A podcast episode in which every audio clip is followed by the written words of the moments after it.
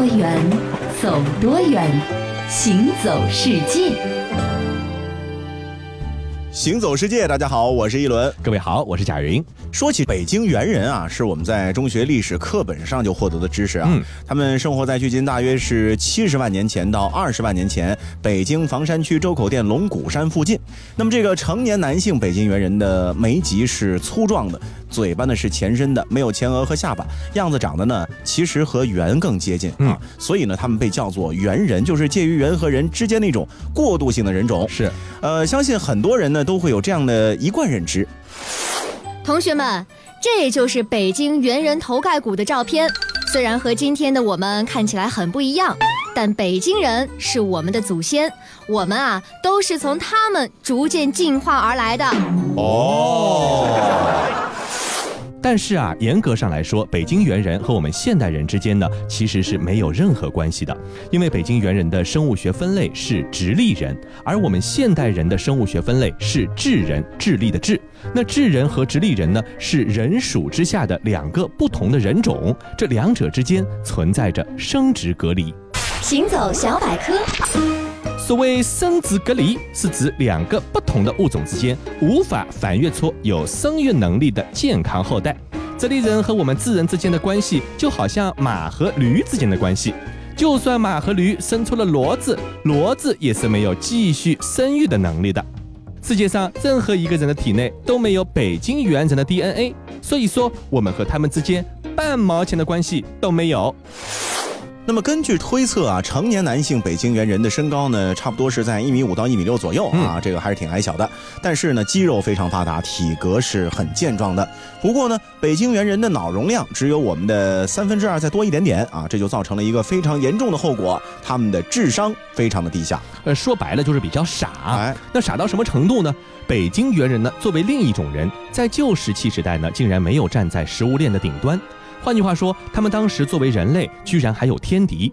当时啊，北京附近有一种猛兽，叫做剑齿虎，它呢就是北京猿人的天敌。早上某一个北京猿人出山洞打猎，晚上没有回来，死在外边了，可能就是让剑齿虎给吃掉了。而科学家们在周口店发现的都是北京猿人的头盖骨化石，没有其他骨骼。那当时主持研究工作的一位来自德国的古人类学家魏登瑞，他就觉得这不对吧，所以呢，就有了一些可能的假设。假设一，考察队员粗心大意，把有些化石落在现场了，没拿回实验室研究。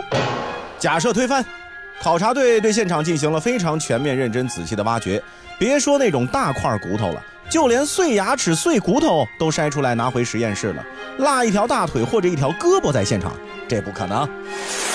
假设二，不是说那时候这里有剑齿虎吗？也许老虎看到骨头就顺嘴给叼走了。假设推翻，野兽看到的时候，骨头已经变成化石了，没肉可吃。而且就算是野兽，他们也不可能小心翼翼地专门留下脑袋，然后把四肢给叼走了吧？假设三，发现头盖骨的洞底下连着一条长长的地下河，是不是河水的水位太高的时候，水漫上来把骨头给冲走了？假设依旧推翻，水怎么可能只冲骨头留下脑袋呢？难道水看见脑袋还会绕过去啊？终极假设，在几十万年前周口店的那个山洞里，有北京猿人拎着别的北京猿人的脑袋回来了，所以山洞里头头盖骨的数量明显过多。这这这，这回没法推翻了。头骨上有明显石器打砸痕迹，左眉弓让人拿石器削开了，头顶被石器砸穿了，后脑被石器击漏了，这这太可怕了。其实啊，这件事情呢，也并不那么的值得大惊小怪。在太平洋地区，无论是波利尼西亚地区，还是美拉尼西亚地区，还是密克罗尼西亚地区，这太平洋海岛上食人部落的食人风俗呢，也是非常常见的。因此啊，这北京猿人在远古时期吃同类的情况也不是没有可能。所以可想而知，在几十万年前的那个山洞里发生了怎样的惨剧。在那里呢，可能曾经生活着一个食人魔。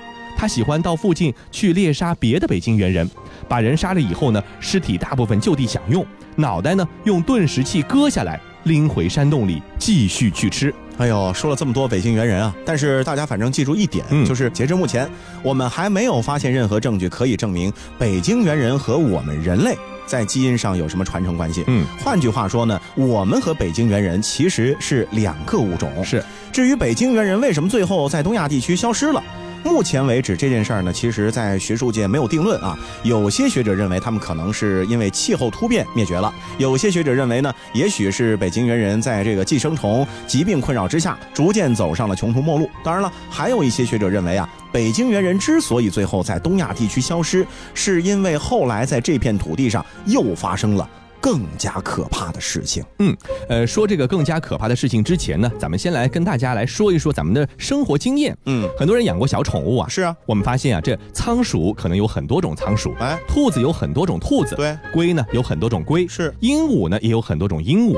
可是有没有发现，咱们人类作为一种生物，为什么地球上只有一种人呢？呃，不止一种人，有很多种啊。呃，有黑种人，有白种人，有黄种人。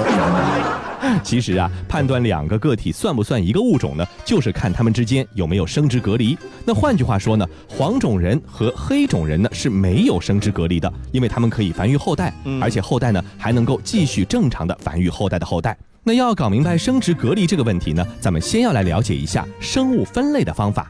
行走小百科，生物分类有这么几个层级：界门纲目科属种。我们着重来看“属”这个字。那所谓的“属”啊，简单来说，不同生物的血脉如果可以追溯到很久以前某一个共同祖先的身上的话，那我们就在生物分类的时候把它们划分成了一个属。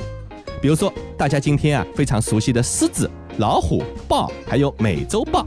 虽然目前他们彼此之间存在着生殖隔离，但是他们的血脉都可以追溯到距今六百四十万年前的某一个共同的祖先身上，所以我们今天就把它们全部划分为了豹属。那么我们人鼠的故事又应该从什么时候开始讲起呢？嗯就是咱们和北京猿人啊，这祖先、祖先、共同祖先倒到一块儿，应该倒到什么时候呢？是啊，一九七三年十一月底，有一支国际考察队在埃塞俄比亚的阿尔法谷底呢，发现了一些古猿的化石。通过观察这只古猿的膝关节角度啊，这些人类学家惊讶地发现，这只雌性古猿生前是直立行走的。嗯，那么从某种程度上来说呢，它就算得上是全人类的祖奶奶了。嗯这没多久之后呢，这些考察队员呢就在营地里开办了一个盛大的 party 来庆祝这件事情。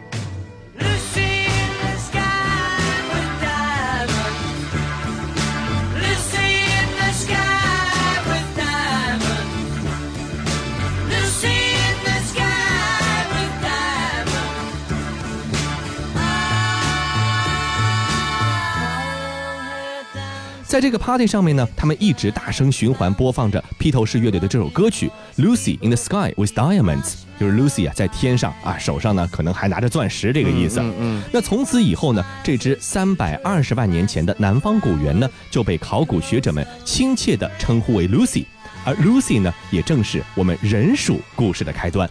在之后的三百多万年的时间里面啊，Lucy 的子孙后代呢，陆续的离开了发源地非洲，走到了世界各个角落。那要想活命，自然就得演化出相应的特质，去适应当时地球上的各种各样的环境。对，这些在世界各地独立进化的 Lucy 的子孙们呢，就是我们人属的不同成员了。嗯，到目前为止啊，人属之下到底有几个人种这件事情呢，还没有定论。因为啊，随着时间的推移，人们总是可以发现一些新的人种，但是其中有四个不得不提的重要人种，这分别是匠人、弗洛勒斯人、尼安德特人和智人。这智人呢，也就是我们。世界真奇妙。长久以来，人们一直有一种错误的观点，认为南方古猿进化成了直立人，直立人又进化成了尼安德特人，尼安德特人又进化成了我们智人。之所以会有这种错误的观点，是因为科学家们想当然的认为，这个世界上自始至终就只有一种人类，人类是单线程发展的。可事实完全不是这样。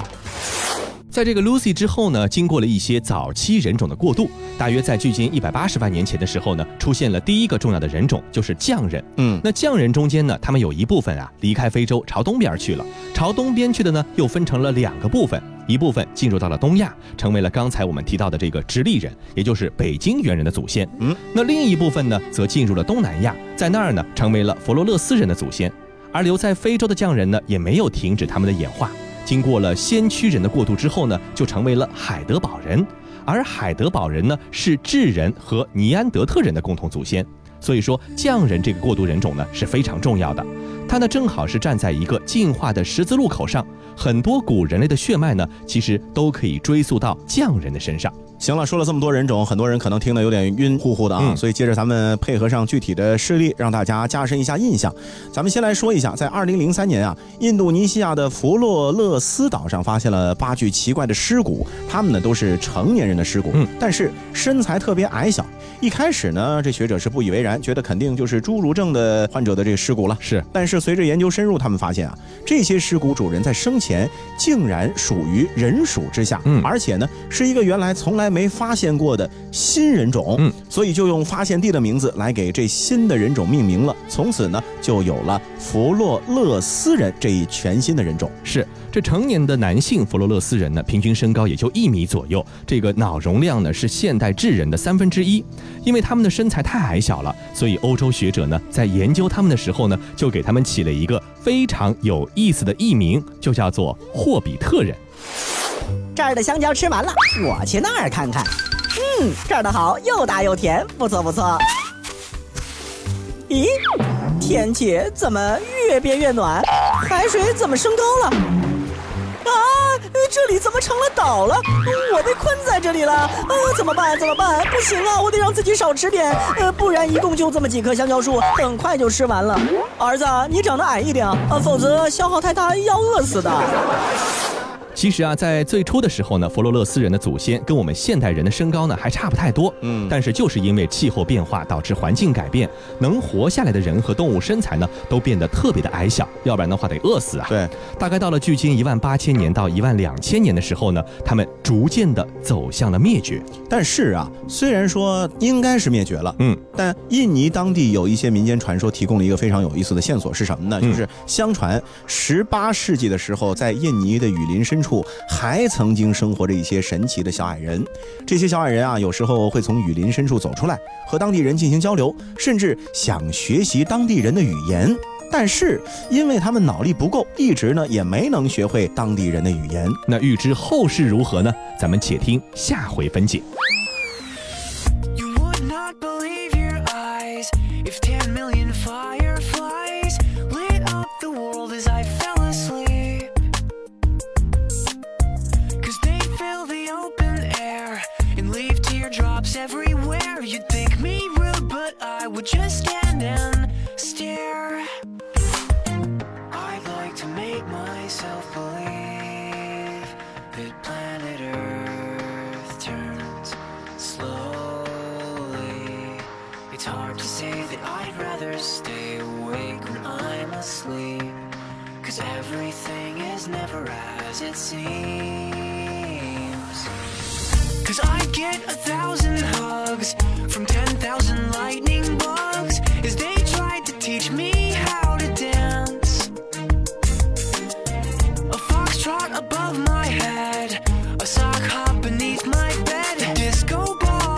just hanging by a thread.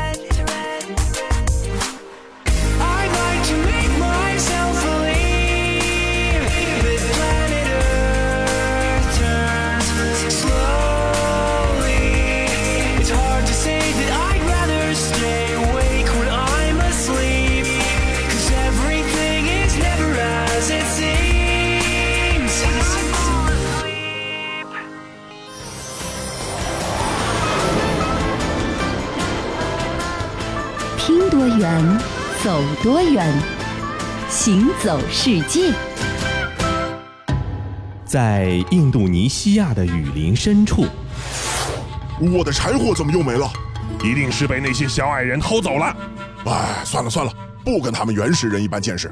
哎呀，不对呀、我的孩子怎么也被偷走了啊！居然还被他们吃掉了！是可忍，孰不可忍！乡亲们，带上家伙，我们一起去报仇！哇！欢迎回到行走世界，大家好，我是一轮各。位好，我是贾云。咱们接着上回继续来说这印尼的传说啊。嗯，据说后来啊，当地印尼农民是一直把那些小矮人追到了雨林深处的山洞里，然后一把火把这些小矮人呢全部都烧死在了山洞里面了。那如果民间传说属实，可能在两百多年前，这个世界上还有人属之下的另外一个人种和我们一起生活在这个世界上。嗯，而且那个传说的结尾啊是意味深长。嗯，在混乱的屠杀之中，有一对小矮人趁乱逃进了雨林深处，从此下落不明。所以啊，今天呢，有一些学者就猜测了，也许啊，在印尼的雨林深处呢，至今仍然还有他们的身影在活跃着，只不过我们没有发现。是啊，反正不管怎么说，这些小矮人和我们现代人呢，差距也是太大了一点啊，没有办法对我们构成任何实质上的威胁。但是在我们智人征服世界的过程当中啊，其实还曾经遭遇过一个强大的对手，嗯，曾经和他们之间呢是展开过激烈冲突，甚至啊，咱们智人是一度处于下风的。这个曾经击败过我们智人的人种呢，就是尼安德特人。世界真奇妙。成年男性尼安德特人平均身高在一米六五到一米六八之间，跟我们现代人差不多。不过，尼安德特人特别的强壮。欧洲学者在研究尼安德特人的时候，发现他们特别喜欢居住在山洞里，所以就给他们起了一个名字，叫做穴居人。后来，欧洲学者还惊讶地发现，他们居住的那些山洞其实是从熊那儿抢过来的。那和之前说到的佛罗勒斯人相比呢，尼安德特人呢一点儿都不傻，而且他的脑容量甚至比今天的智人还要大。他们也会制作工具，也会使用火。十万年前的时候呢，我们智人祖先呢曾经是试着第一次走出非洲，可能呢是因为水土不服，更可能呢当时就是因为遭遇到的尼安德特人呢太过强大了，所以我们的祖先刚刚离开非洲，就立刻遭到了尼安德特人的迎头痛击。后来啊，我们智人呢，在撒哈拉以南的非洲呢，蛰伏了三万年之久。大约在距今六万多年到七万多年的时候呢，智人呢，这个时候才鼓起勇气，第二次走出非洲。不过呀，这第二次和第一次可大不一样了。嗯，这次智人携带着精密语言、精良石器、强大的社会组织动员能力以及过人的免疫能力出场了。尼安德特人发现啊，哎呦，这回是无论如何也阻止不了智人了。嗯，我们的祖先呢，就此大量离开了非洲，进入到了尼安德特人的地盘。这两个人种在大规模接触之后呢，发生什么事儿？人类学家也给出了两种猜测。智人和尼安德特人一见如故，相亲相爱，从此就像童话故事的结尾那样，过上了幸福美满的生活。智人和尼安德特人势同水火，彼此仇恨。最后，智人对尼安德特人发动了种族灭绝。这两个猜想看上去是完全矛盾的，嗯但其实这两个答案都是对的。好，智人呢确实是对尼安德特人呢进行过种族灭绝，大约在距今两万五千年到三万年前的时候呢，这个世界上最后的一个尼安德特人呢死在了伊比利亚半岛，也就是今天的西班牙境内。从此以后，这个世界上就再也没有尼安德特人了。但是他们的基因呢，也搭上了咱们智人的顺风车。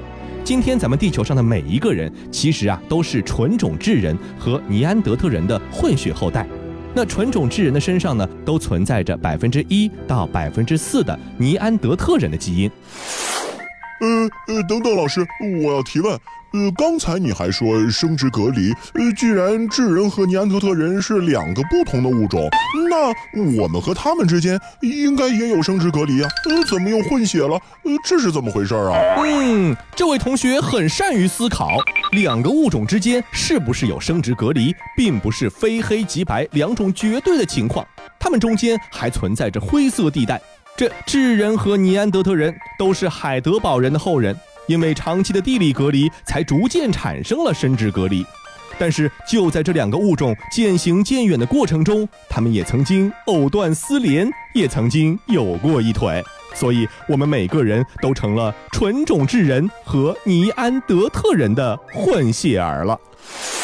这混血呢，其实有混血的好处。嗯尼安德特人的基因在石器时代呢非常的好，对在那个时候呢可以帮助我们智人更好的适应环境。嗯，但是在今天啊，尼安德特人藏在我们身体内的基因就显得非常讨厌了。哎，咱们今天很多人有的二型糖尿病啊、抑郁症啊、上瘾啊、血栓之类的毛病呢，都是和尼安德特人的这个基因有关系的。嗯所以在今天看来，这个基因呢还给我们添了很多的麻烦啊。是啊，那接着咱们来继续看看这智人是怎么走出非洲的。那今天啊，在非洲北部呢，我们看地图就会发现有一片广袤的沙地。哎，它叫撒哈拉大沙漠。是啊，这太大了，对吧？哦太有名了。这撒哈拉大沙漠的气候环境呢是极其恶劣的，而且这么巨大的一个可怕的大沙漠呢，是横贯北非，把非洲的出口呢正好给堵得死死的。那么任何生物想要在那个年代大规模的离开非洲，几乎是不可能的一件事儿。但是呢，其实事情也没有绝对。嗯，撒哈拉大沙漠啊，也不是永远都是那一大片沙漠。嗯，在距今十万年前的时候啊，当时这地球气候变化，嗯撒哈拉大沙漠呢，很可能在那个时候变成了撒哈拉大湿地。嗯，挡在非洲出口的那个讨厌的大沙漠呢，也就此消失了一段时间。嗯，再也没什么东西可以阻挡撒哈拉地区以南的人或者生物离开非洲的了。是的，那我们智人祖先呢征服世界的过程中呢，有一步其实是特别值得一提的，就是在距今四万五千年前的时候呢，智人祖先是首次登陆了澳大利亚。那澳大利亚呢和欧亚大陆呢是在地理上长期隔绝的两块地方，所以说生态系统之间呢也是彼此隔离着。四万五千年前，我们智人登陆澳大利亚之后呢，一定会见到一些别说今天的我们，就连当时的他们都闻所未闻、见所未见的奇怪物种。呀，这大狗熊，哦，怎么还有大牙齿露在外面？嗯这么难看，把它砍了吧！怎么这么多的动物肚子前面都有袋子，我怎么没有？宝宝不开心了，嗯，把它吃了吧。这蜥蜴怎么这么大，这么重？嗯，好可怕！宝宝晚上睡不着，那把它掐死吧。瞧瞧，咱们的智人祖先就是这么来登陆澳大利亚的。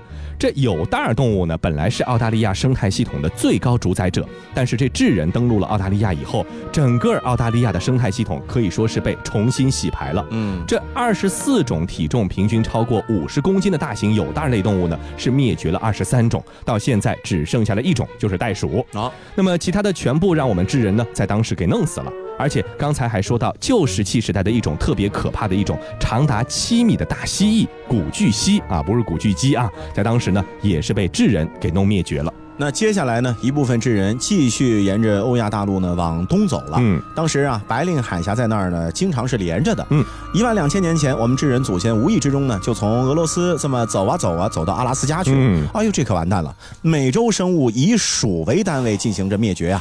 北美四十七个属里灭绝了三十四个，南美六十个属里灭绝了五十个属。嗯，仅仅两千年的时间啊，智人就从北美最北端的阿拉斯加一路疯狂血洗到了南美最南端的阿根廷火地岛。哎呀，我是猛犸象，智人来了，快跑啊！妈呀，我是乳齿象，记得我的名字怎么写，以后别给我瞎起名啊，永别了。我是大地懒，我跑不动，只能任人宰割了。我是巨型骆驼，我什么都不怕，你们来吧，士可杀，不可辱。当年啊，到处都是我们祖先见都没有见过的一些奇怪的生物，而且这些生物呢，往往还特别的凶猛。但是这些猛兽的尖牙利爪啊，在我们智人面前，可以说真的是显得没有任何的意义。嗯，前面说到这个北京猿人呢，可能会被剑齿虎吃掉，但是今天我们地球上已经没有剑齿虎了。对，有这个化石证据就显示了，剑齿虎就是在智人扩张的时候从地球上消失的。可见智人呢，比北京猿人是高了不知道几个等级了。是啊，这么说的话呢，就能看出来了，咱们智人呢确实挺残忍的哈，嗯走到哪儿这灭到哪儿，也让自己呢成为了地球上目前仅存的唯一的一种人属动物。嗯，那智人对其他动物的猎杀呢，也就此再也没停下来过。嗯，这是在东非的塞伦盖蒂大草原。小的们，今儿咱们狮子家族的小吴抓到一只角马，够大家饱餐一顿了。大王威武，小吴威武，我们是草原之王，耶！啊，不好，马赛人来了，他们拿着长矛和弓箭要来杀我们了。呃，好可怕，快跑啊！世界真奇妙。马赛人是世界上最高的民族，平均身高超过两米，裸眼视力可达八点零。欧洲人给他们测视力的时候，发现视力表对他们没用，他们不理解那视力表是干什么用的。可以说，他们的脸上长了两只人肉望远镜。我们马赛人自古以草原为家。男孩十五岁的时候要去杀一头狮子，把狮子尾巴剁下来，把狮子尾巴带回家，大家就知道你是成年人了，就可以成家立业了。哎，我说酋长，咱们商量一下，这草原上的狮子都快被你们杀完了，要不咱们别杀，你们缺啥跟我们说，我们给你们。就是求你们别杀狮子，全世界的人都指望着我们马赛马拉草原保护狮子呢，要不你们就高抬贵手吧。既然主席你发话了，那行吧，要不我们不杀狮子了。那今天呢，马赛人是已经放弃了他们猎狮的传统习惯了，但是啊，大家感兴趣呢，还是可以去马赛马拉看一看。至今呢，他们仍然生活在那个地方啊，依然是一个非常有魅力的民族。是，其实纵观全世界呀、科学家们确凿无疑的发现，只有两种哺乳动物会自发的组织起来对同类实行种族灭绝。一个呢是智人，还有一个啊就是黑猩猩。有人说狼也可以，但是截至目前为止，这事儿呢有争论。没错，那么我们智人呢，确实是非常凶狠残暴的一个物种啊。但是好在后来进入文明时代以后呢，我们发明了很多美好的东西，比如说人们发明了科学，发明了艺术，发明了礼教，发明了法律。那我们要做的呢，就是用这些美好的东西去压制我们内心中真正阴暗恐怖的那一面。那当然也是我们智人最后的尊严所在了。好了，以上就是本期《行走世界》的全部内容，感谢各位的收听，我们下期再见。You